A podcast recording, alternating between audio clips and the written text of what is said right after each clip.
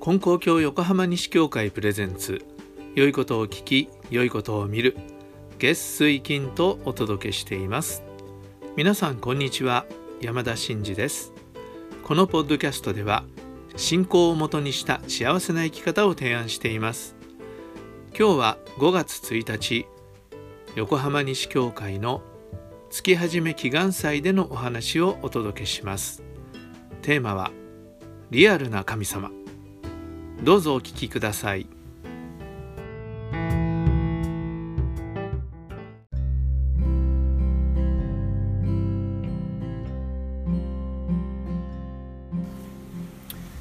はい。それでは5月1日の月始め祈願祭のお話をさせていただきたいと思います。あの5月1日によくお話しすることなんですけど、えー、5月1日っていうのはいわゆるメーデーですよね。メイデイ。労働者の祭典っていうんですかね。労働者の権利を、えー、改善していくために、えー、活動するというようなことが行われる日ですけども。このメイデイがあのハワイではあのレイデイって言ってこれはまたハワイでは特別な日なんですね。でレイデイっていうのはあのレイっていうあのハワイに行くとお花の首飾りをね首からかけてもらうあれがレイですけどもあのレイの日だっていうことであのレイを作る教室が開かれたりイベントがあったりっていうようなことが行われるんですね。であのレイのことなんですけどもあのレイっていうのは、まあ、大体あの皆さんご覧になったことがあるのはお花が多いと思うんですけど花だけじゃなくてあの木の実でねナッツで作るっていうのもあるんですがもともとはそれだけじゃなくて、えー、貝殻とかですねあと動物の骨とかあと鳥の羽とかですねこういろんなもので作られてたみたいなんですね。でそれはもう身分によって違ったり、えー、その TPO に応じていろいろなことを変えたんだと思うんですけれどもあれのもともとの意味なんですけどあれはそういう自然のもの自然物を身につけることによってその自然の神秘的な力これマナっていうんですけどそれを受けるというか得るっていうなんかそういうことがもともとの意味にあるということなんですね。でこの話あの5月1日になるとよくするんですけれども、まあ、そういうことがある。でこの間これハワイとは違うんですけどあのテレビで見たんですけどあの屋久島の風習っていうんで屋久島ってありますよね自然豊かな島ですけれどもあの屋久島にあの水の神様に対する信仰があるっていうあそこはもうすごく川とか滝とか美しい島らしいんですけれどもその水には神様があのおられるっていうことで水神様に対するね信仰があるらしいんです。でまあそれはあの屋久島だけじゃなくてどこでもそういう信仰っていうのはあったと思うんですけどで屋久島の人がですねあの山の中をこう歩いててそのテレビで。それでこの小さな川を渡る時にねこの川を渡る時には水神様に神様にあの渡らせていただきますってこう挨拶をしてから渡るんですよっていうことをねおっしゃってたんですよね。ああなるほどなと思ってまあそのどういうどうしてかとかそういうことまでね詳しく話はなかったですけど、まあ、神様の上またぐということもあるからかななんて思ったりもしたんですが、まあ、渡らせていただきますって神様に挨拶してからは川を渡るっていうそういう習慣があるって話だったんです。でまた別の習慣で屋久島の習慣でこれがその番組ではクイズになってたんですけど台所で水の神様が驚かないようにある習慣があるんですどういう習慣でしょうっていうクイズだったんですけどね水の神様を驚かせない。で正解は熱湯を流しに流すことをしない。熱湯を流すと神様がびっくりされるから熱湯は冷ましてから流しに流すっていう捨てる時にですね。っていうなんかそういう習慣があるんだっていう話だったんですね。僕それも面白いなと思ってあの面白いというかあの学ぶことがあるなと思ったんですね。そういうさっき言ったレイなんかのねその自然のものを通して、えー、自然の力をね自分の体に得るんだとかですね、えー、水の中には水の神様がいらっしゃるからそれをねまたいで渡る時には渡らせていただきますと言って挨拶をするんだとかそういうことっていうのは僕らこう近代化された人間はですね現代人はそんなのは迷信だとか非科学的だとかそんな原始的なっていうようななんかそういうことでね軽く見たりともするとバカにしたりしがちなんですけどでもねなんかそういう信仰の姿にこの天地の親神を信心している私たちはあの学ぶことが多いんじゃないかなということを思ったんですね。ね私たちが信じている神様は天地金の神様で天地の親神様だというわけですよね。で天地の働きをもって私たちを生かしてくださっている神様であるというふうに教えていただいているわけなんですが教祖様はその神様をこうただ頭で理解して信心するんではなくて具体的に体で暮らしの中で感じ取って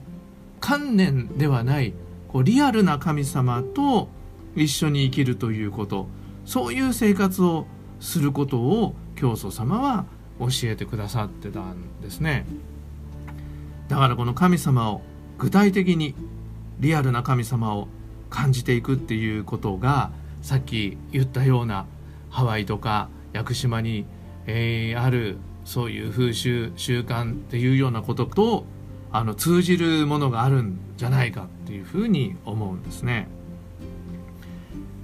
あの教祖様のあの電気映画の「おかげは我が心にあり」皆さんご覧になったと思うんですけどあの中にあのね教祖様があの月をご覧になって月に対してこう4つ拍手してね拝むシーンがあったんですよね。あとタケノコがこうでき出てきてるところを教祖様がやっぱり柏手を打って拝むというシーンがありましたあれはまさにねそういう天地の働きの中にリアルな神様を教祖様は感じ取られてそこにある神様をこう拝んでられたっていうことだと思うんですね。で私たちそういうのがこうどうもねなくなってきているところがあるんじゃないかと思うんです神棚を拝む時だけなんか神様に向かうんじゃなくてその生活のいろんな場面で神様の働きがこうある。でその働きに生かされているっていうことを感じ取るようなそういうね神様とつながるチャンネルを、えー、しっかり持っておきたい。しっかり開いておきたいというふうに思うんですね。である信者さんがあの散歩に行くと。で散歩に行くと、えー、いろいろな春になると木が芽吹いていたりいろんな綺麗な花が咲いたりしているという。でそういう姿を見てああ全ての命は神様に生かされているんだなということを感じたっていう話をねしてくれたことがあります。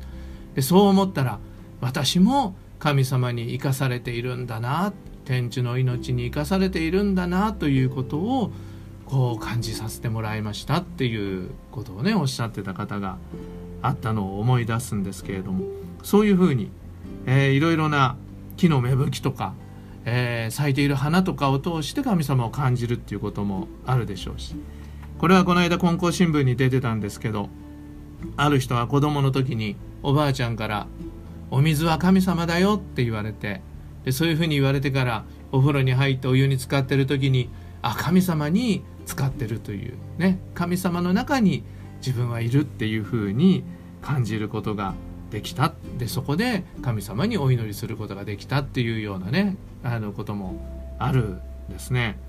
だなんか私たちもそういうこういうのって普段何気なく見過ごしたり通り過ぎたりしてることなんですけれどもそういうところになんか私たちが神様を感じる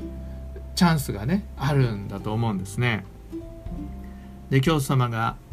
神に会おうと思えば庭の口を外へ出てみよ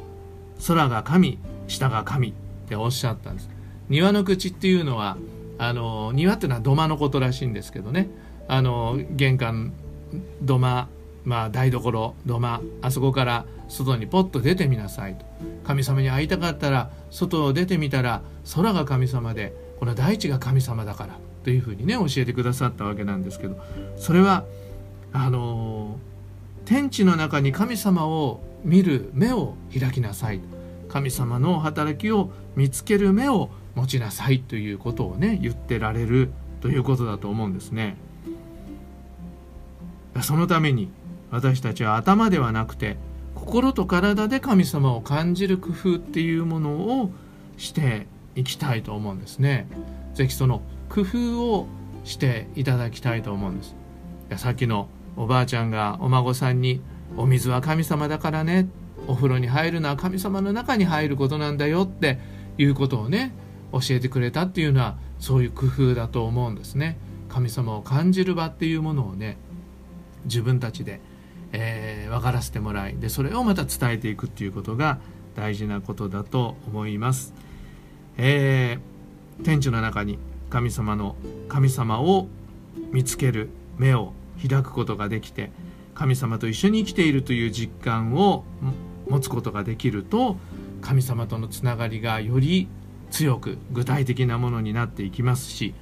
そういう関係を神様と持っている中でそのご神前に向かってお祈りをするということがまた祈りの中身をねより強いものにしていくし神様に届く祈りになっていくんだと思っています、えー、どうぞ、え、リアルな神様を感じ取るようなご信心をお勧めいただければありがたいと思います。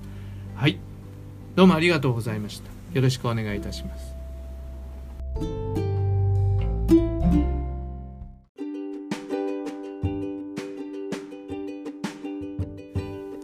最後までお聞きくださりありがとうございました、